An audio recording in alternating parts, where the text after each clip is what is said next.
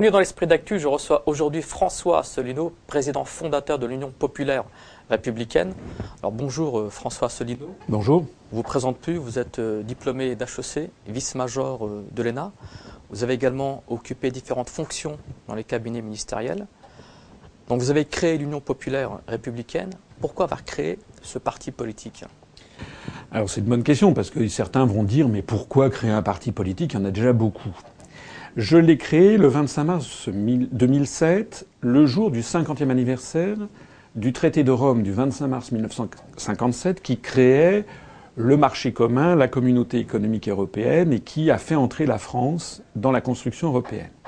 Si j'ai créé ce mouvement politique ce jour-là, c'est pour appeler tous les Français, quelles que soient leurs origines, leurs convictions politiques de droite, de gauche, du centre, etc., leurs convictions religieuses ou autres, à se rassembler pour faire sortir la France justement de cette construction. Donc c'est un mouvement politique qui, dès le début, d'emblée, d'origine, est fondé sur le refus de l'ambiguïté. C'est à la différence de tous les autres mouvements politiques. Pourquoi j'ai créé ça? Parce qu'en France, aucun parti politique n'est contre le principe de la construction européenne. Ils, sont, ils disent tous que c'est formidable, que c'est très bien. Chacun a sa vision. À l'extrême droite, on dit une Europe des patries, une Europe des nations. Euh, à l'UMP, on dit on veut une Europe qui marche. Euh, chez les Verts, on dit on veut une Europe écolo. Euh, chez les socialistes, on veut une Europe sociale. Et à l'extrême gauche, Madame Laguillet, par exemple, ou maintenant euh, Monsieur Besancenot, Monsieur Poutou, parlent d'une Europe des travailleurs. Ils ne sont déjà même pas d'accord entre eux sur l'Europe qu'ils voudraient avoir, et ils prétendent que les 26 autres, bientôt 27 autres États de l'Union européenne seront d'accord chacun avec leur projet. Je montre d'ailleurs dans une conférence à quel point c'est mathématiquement absolument impossible de changer le projet européen puisque justement il y a 27, bientôt 28 États qui chacun ont leur vision des choses. Alors ce qui n'est pas normal dans une démocratie, c'est que une idée comme la construction européenne, qui est une idée politique comme une autre, fasse l'objet d'un tel consensus général. Donc ce pourquoi j'ai créé ce mouvement politique, c'est d'abord pour expliquer à mes compatriotes que c'est une idée politique qui d'ailleurs date du XIXe siècle, le fameux discours de Victor Hugo sur les États-Unis d'Europe. Si vous reprenez ce discours, vous apercevez que c'est un discours assez scandaleux. il faut le relire en intégralité, hein, le discours de Victor Hugo, puisqu'il est question en fait d'une alliance des peuples blancs pour, je le cite, rendre l'Asie à la civilisation et rendre l'Afrique à l'homme. Comme si l'Afrique était peuplée de sous-hommes et comme si l'Asie était un pays de barbarie. Donc dès l'origine, l'idée même de construire une Europe continent, euh, euh, c'est une idée qui vise à dominer le monde.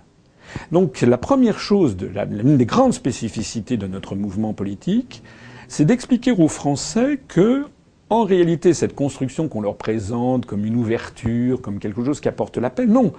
En réalité, ça s'inscrit dans une vision de choc des civilisations. C'est en fait une espèce d'apartheid planète. Justement, par rapport justement, ce qui est très intéressant, c'est que vous affirmez qu'au sujet de la construction européenne, ce n'est pas une invention française.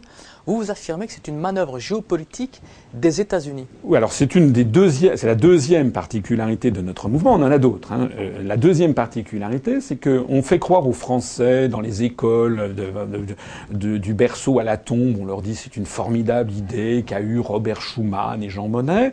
On le sait de sources sûres, il y a des quantités d'informations qui sont d'ailleurs non discutées, euh, non remises en question par tous les historiens. On sait que ce sont les États-Unis d'Amérique qui ont eu l'idée de la construction européenne depuis la fin de la Seconde Guerre mondiale et qui l'ont constamment soutenue et qui la soutiennent encore. Vous avez peut-être vu que, par exemple, au Royaume-Uni, euh, M. Cameron, le Premier ministre, envisage de faire un référendum sur la sortie de l'Union européenne du Royaume-Uni, parce qu'il y a beaucoup de Britanniques qui veulent en sortir. Et euh, euh, le président Obama est intervenu, a dit non, il ne faut pas. C'est M. Clinton qui est allé en Turquie, qui a dit il faut que la Turquie entre dans l'Union européenne. C'est M.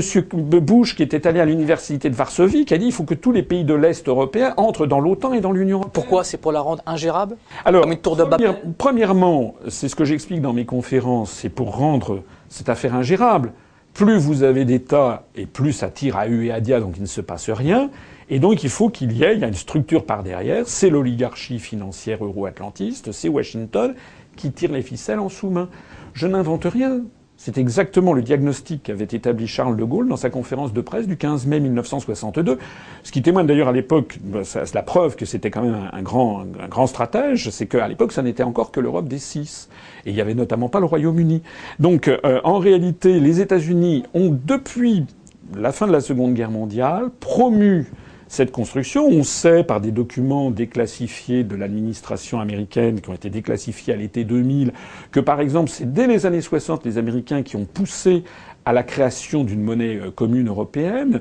On a vu d'ailleurs euh, ces, ces, mois, au cours des derniers mois, à quel point euh, Monsieur, par exemple, Timothy Geithner, qui était le, le, le, secrétaire aux finances du gouvernement américain, est intervenu et s'est rendu en, en, Pologne pour exiger des pays de la zone euro qui fassent tout pour sauver l'euro. Pourquoi? Parce que les États-Unis ont compris que en assemblant des États aussi différents dans une, dans, en, en les sommant de se mettre d'accord sur tous les sujets. En fait, on aboutit qu'à des blocages. Il n'y a que ça. Tous les gens qui connaissent les questions européennes, ça se voit à l'œil nu, c'est constamment des blocages, et donc c'est en réalité la puissance avec ses lobbies à Bruxelles qui va influer sur le tout. Donc ça, c'est également notre deuxième spécificité. L'UPR va au fond des choses. Tous les autres mouvements politiques critiquent l'Europe, même l'UMP, même le Parti socialiste. Ils sont tous, tous, tous à critiquer.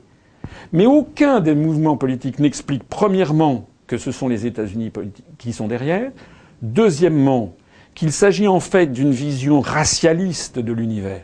Pourquoi est-ce que les Français, par exemple, je suis d'ailleurs euh, ravi de m'exprimer euh, chez vous, parce que vos auditeurs seront, à, mon avis, euh, tout à fait d'accord avec moi, pourquoi la France devrait-elle fusionner avec la Lettonie, l'Estonie, les pays baltes euh, ou la Slovaquie? Je, n'ai rien contre ces peuples, mais on n'a pas de lien.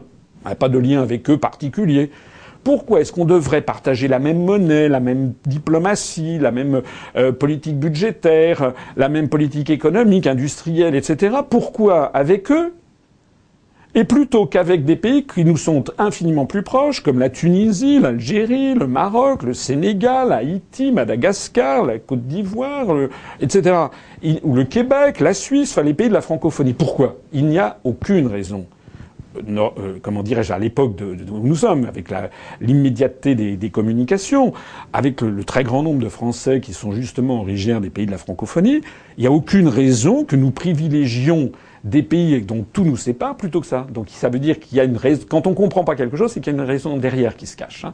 Donc nous nous l'expliquons. C'est en fait une, une vassalisation du continent européen par les États-Unis d'Amérique. Et j'observe que nous sommes les seuls à le dire. C'est d'ailleurs peut-être l'une des raisons pour lesquelles nous ne passons pas dans les grands médias. Alors, par rapport à l'euro, vous, pour vous, l'euro est voué à l'échec. Tôt ou tard, il explosera. Alors ça, je l'explique là aussi depuis la création de ce mouvement euh, politique. Euh, d'une façon empirique, hein, je, toutes les monnaies plurinationales de l'histoire ont toujours fini par exploser. Toutes tout, tout, le sesterce de l'Empire romain, euh, le dirham de, du califat euh, omeyyade, euh, le, le, le, réal de l'Empire colonial espagnol, euh, et pour parler de choses beaucoup plus récentes, le kourouche de l'Empire ottoman, le, la, la, la, couronne de l'Empire austro-hongrois, le rouble de l'Union soviétique, le dinar yougoslave, la couronne tchécoslovaque. Enfin, je pourrais vous en parler comme ça pendant pendant pendant pendant deux heures. J'en ai d'ailleurs fait une conférence. Donc, il y a une raison à cela que j'explique dans mes conférences, en matière euh, euh, monétaire, une monnaie, c'est en fait un peuple. C'est une économie.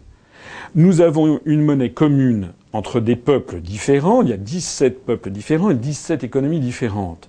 Or, une monnaie impose que vous ayez un sentiment naturel de solidarité entre ceux qui l'utilisent et impose aussi d'avoir des schémas euh, de tissus industriels et des schémas sociaux qui soient comparables. En d'autres termes, et pour parler en en, langage d'homme de, la rue, euh, l'euro impose euh, aux Français, euh, aux Chypriotes, aux Grecs, et aux Italiens d'avoir les mêmes comportements sociaux, d'avoir le même tissu industriel que l'Allemagne, parce qu'il faut qu'on ait la même évolution de la compétitivité. Ça n'est pas possible. Ça n'est pas possible. On ne peut pas transformer les Chypriotes, les Grecs, les Italiens ou les Portugais en Allemands. Voilà. Et c'est pour ça que ça ne marche pas C'est pour ça que ça finira par exploser. Et comme je vous l'ai dit tout à l'heure, les Américains qui sont derrière veulent absolument pas que ça explose parce qu'ils savent que si l'euro explose, c'est tout l'édifice de domination géopolitique qu'ils ont établi après la Seconde Guerre mondiale qui, risque de dégringoler. C'est l'Union européenne qui se délitera. Donc, on force les peuples d'Europe, sans leur demander leur avis d'ailleurs, à mettre à fond perdu de l'argent pour subvenir à ça. Euh, par exemple, l'affaire chypriote va coûter quelques milliards d'euros aux Français sans qu'on leur ait jamais demandé leur avis d'ailleurs. Pareil pour la Grèce. Euh, tout ça pour maintenir en survie artificielle une monnaie qui est vouée à l'explosion. Vous venez d'évoquer la crise financière euh, chypriote. Alors, il y a eu un plan de sauvetage européen. Vous, vous, affirmez, vous affirmez clairement qu'un des volets de ce plan de sauvetage européen consiste à un véritable racket des comptes bancaires des particuliers à Chypre. Bah, c'est le cas. C'est exactement ce qui s'est passé. Euh, on, avait, euh, il y a euh, eu des débats. C'est d'ailleurs la solution à la fois du Fonds monétaire international et de l'Allemagne qui a été imposée aux autorités chypriotes. je rappelle d'ailleurs un, un, point au passage. Chypre, comme la Grèce, étaient des pays qui se portaient très bien jusqu'il y a encore une quinzaine d'années. Ils ne demandaient rien à personne. Ils étaient heureux. Depuis qu'ils sont entrés dans l'euro, c'est la catastrophe. C'est pareil d'ailleurs pour tout. Donc avant même que d'entrer dans des débats techniques, parce que je sais que parfois les gens, ça les lasse, ils ne comprennent pas très bien, il faut prendre de la hauteur de vue. Est-ce que la France se portait mieux, ou moins bien avant d'entrer dans l'euro? Elle se portait beaucoup mieux. Pareil pour la Grèce, pareil pour Chypre. Alors, comme Chypre, c'est effectivement, compte tenu des, des, problèmes du secteur bancaire chypriote, il y a eu des réunions qui se sont tenues à Bruxelles, et donc on a sorti d'un chapeau le Fonds monétaire international et, la, et la, BCE et l'Allemagne ont imposé, ont voulu raqueter euh, les dépôts des grands déposants dans quelques banques. À ce moment-là, le président Anastasiades, qui est le président chypriote, qui est soutenu par euh, un parti conservateur, qui est un peu le représentant des, classes euh, riches et dirigeantes de Chypre, il, il a succédé à son, opposant qui était du parti communiste chypriote. Lui, il a dit attendez, je ne peux pas ponctionner uniquement les riches, donc je vais imposer ça à tout le monde. Donc ça a été le premier plan qui a été annoncé. On allait piquer de l'argent à tout le monde, y compris aux petits déposants. Ça fait, un, ça a mis l'île de Chypre dans une quasi-insurrection, et deux, euh, ça a fait comprendre à tous les petits déposants dans toute l'Europe qu'ils risquaient eux-mêmes de se faire plumer. C'était d'ailleurs contraire à une directive européenne qui avait dit qu'on ne touchait pas aux au, dépôts de moins de 100 000 euros. Alors, vous avez suivi les rebondissements.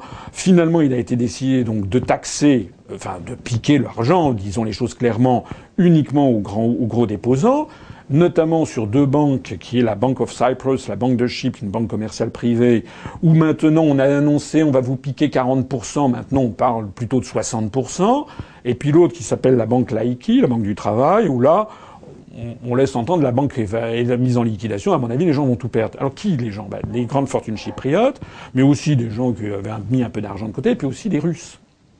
Parce qu'il y avait pas mal de Russes qui avaient déposé de l'argent.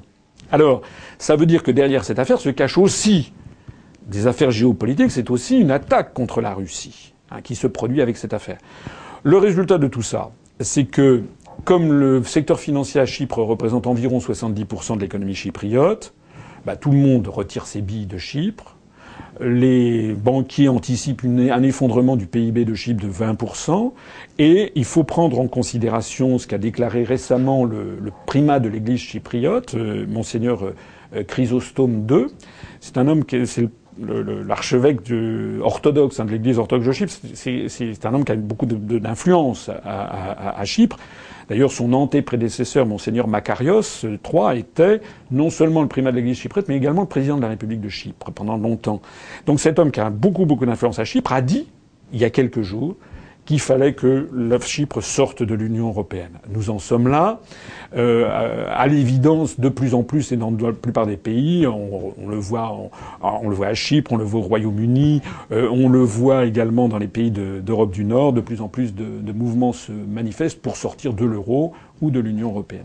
Alors vous proposez de sortir de l'Union européenne, mais vous proposez également de sortir de l'OTAN, donc cette, institution militaire. Alors effectivement, euh, l'OTAN a été créée en 1949 pour lutter contre la menace soviétique, mais il faut rétablir la chronologie des événements. Le pacte de Varsovie a été créé postérieurement à l'OTAN. Quoi qu'il en soit, je partage votre sentiment. C'est vrai que du temps des années 50, 60, 70, il y avait objectivement une menace euh, soviétique qui pesait sur les pays occidentaux. Bon. Mais maintenant, cette menace n'existe plus. Normalement, puisque le, camp socialiste s'est dissous, normalement, il n'y a aucune raison de maintenir cette, cette structure. C'est d'ailleurs ce qu'avait dit De Gaulle en aparté à Alain Perfit, euh, qui s'est rapporté dans le livre d'Alain Perfit qui s'appelle C'était De Gaulle. Or, pas du tout. Les Américains, au moment de l'effondrement de l'Union soviétique, en ont profité, je le rappelais tout à l'heure, pour faire entrer les pays d'Europe de l'Est dans l'OTAN et transformer cette structure en une espèce de structure de, qui, des, qui mène des guerres néocoloniales. On le voit notamment euh, au Moyen-Orient. il y a des forces de l'OTAN en Afghanistan. L'OTAN, je rappelle, ça veut dire Organisation du traité de l'Atlantique Nord. Bah, excusez-moi, mais l'Afghanistan n'est pas au bord de l'Atlantique Nord. Bon, ça veut donc dire qu'il y a un petit problème. Ça ne correspond plus du tout au concept d'origine. C'est désormais devenu une espèce de système de police internationale du monde blanc qui, veut imposer sa loi au reste du monde. Alors c'est pour ça que nous sommes très cohérents et très logiques. Il y a un article dans les traités européens, l'article 42 du traité sur l'Union européenne pour être précis, qui subordonne la défense de l'Union européenne à l'OTAN, parce que la très grande majorité des États membres de l'Union européenne sont dans l'OTAN. Si la Turquie va entrer dans l'OTAN, c'est parce que les États-Unis l'exigent, parce que la Turquie, c'est le flanc sud de l'OTAN qui encercle la Russie d'un côté et qui surveille le Moyen-Orient de l'autre. Les États-Unis veulent que l'Union européenne soit la face civile d'une médaille dont la face militaire est l'OTAN. Donc, nous, nous sommes logiques. Il n'y a que deux logiques. Soit on est dans l'Union européenne et donc il faut être dans l'OTAN. C'est d'ailleurs la conclusion à laquelle était parvenu Chirac, euh, puis Sarkozy, et que ne remet pas en cause Hollande.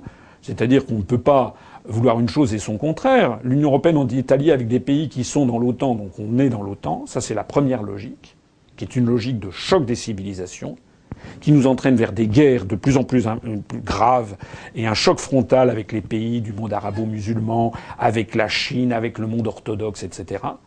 Et puis il y a une deuxième vision, qui est la nôtre, celle que nous sommes les seuls à défendre, c'est que nous devons sortir de l'Union européenne et de l'OTAN pour refaire de la France ce qu'elle a toujours été dans les grands moments de son histoire, c'est-à-dire un peuple qui est le porte-parole de la libération des peuples et des nations. Je ne dis pas qu'on l'a toujours été. La France, elle a eu des hauts et des bas dans son histoire, mais elle a eu aussi des hauts. Et nous, nous insistons sur les moments glorieux de notre histoire nationale.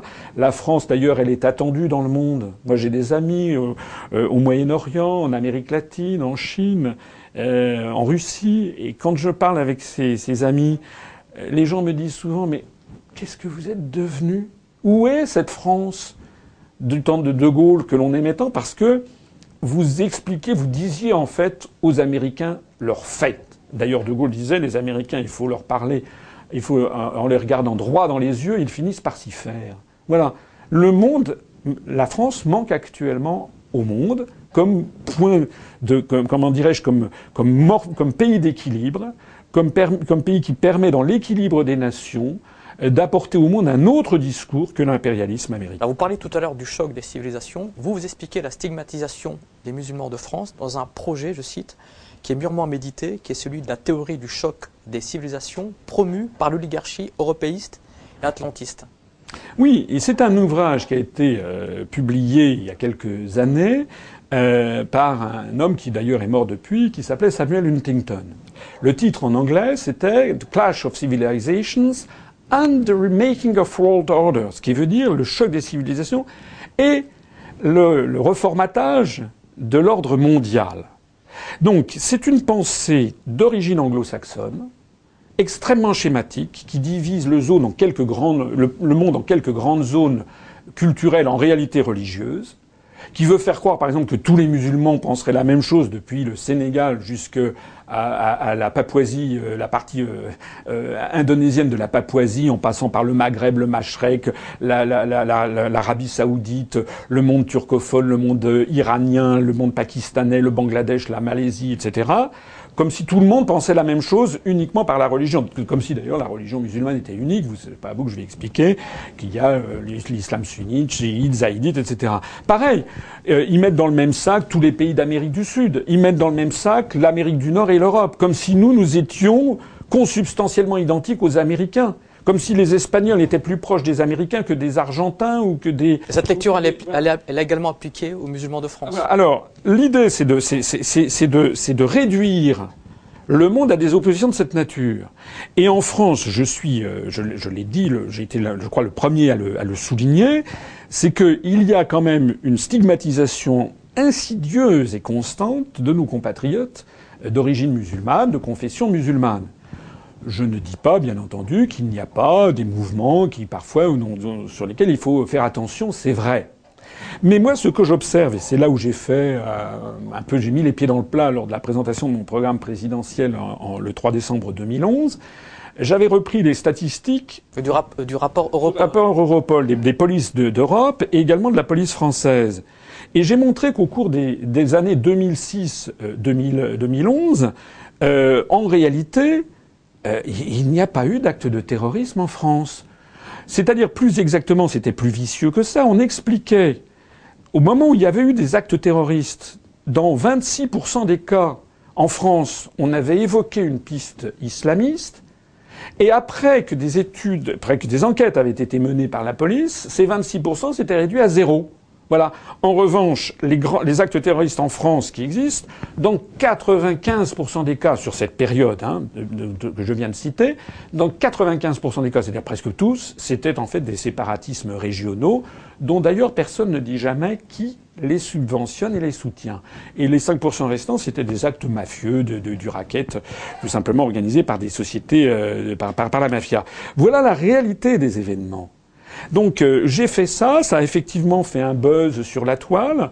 Et il y a beaucoup, beaucoup de jeunes Français euh, d'origine euh, de première, deuxième, troisième génération, d'origine maghrébine notamment, mais pas seulement, qui ont été très, très heureux. J'étais content qu'ils soient heureux, mais je n'ai fait que dire la vérité. Il y a Mélenchon, justement, par rapport à cette vérité, vous, reprochez à Mélenchon d'avoir repris euh, ce rapport, mais de l'avoir détourné de son sens.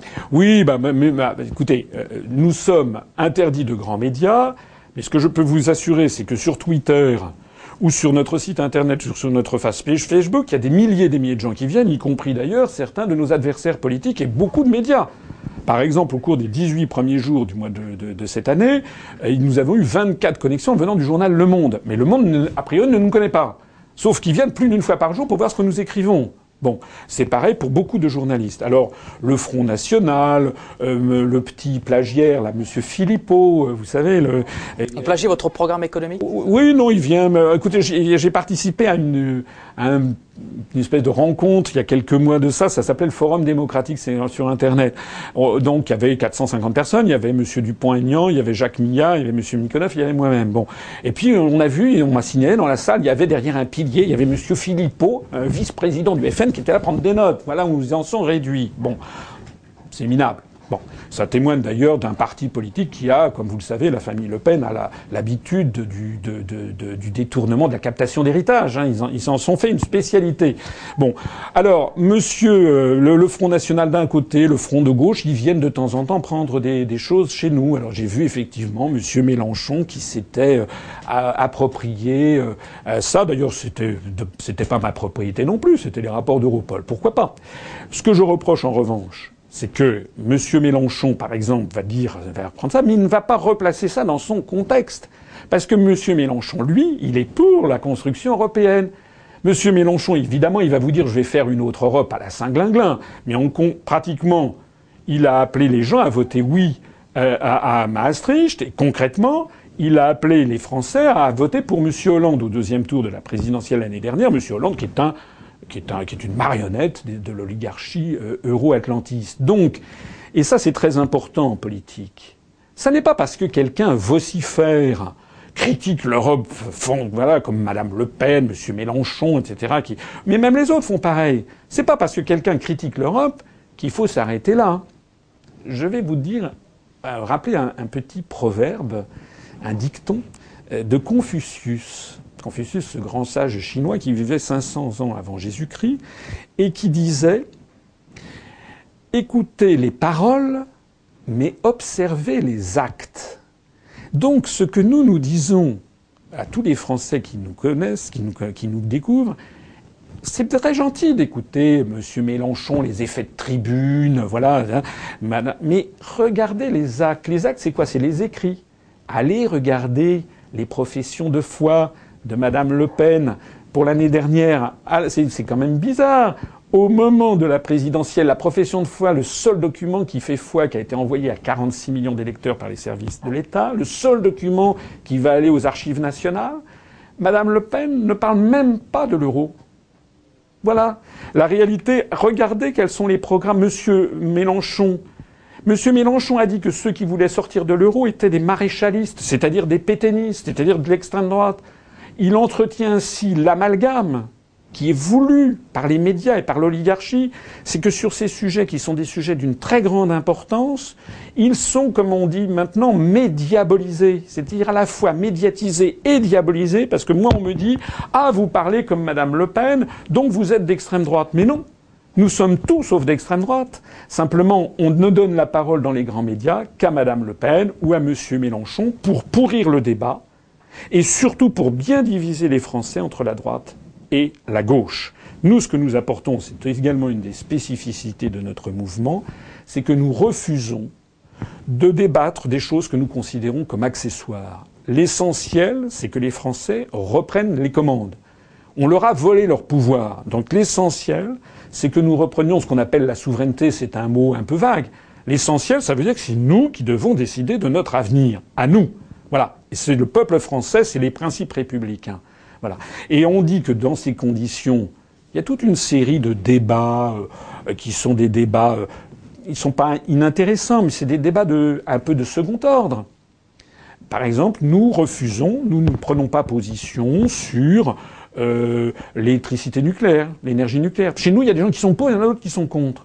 On ne prend pas position sur la fiscalité. On n'a pas pris position sur le mariage pour tous. Chez nous, il y a des gens qui sont pour, il y a des gens qui sont contre. Bon, pourquoi ça? Parce que nous considérons que ce sont des débats qui auront lieu en leur temps, mais que pour l'instant, il faut que les Français se rassemblent de droite, du centre et de gauche pour récupérer leur souveraineté. On est dans une situation qui n'est pas sans rappeler celle de l'occupation des années 40. Évidemment, il n'y a pas une armée avec des chars dans les rues de Paris, mais l'armée, elle est ailleurs, elle est virtuelle.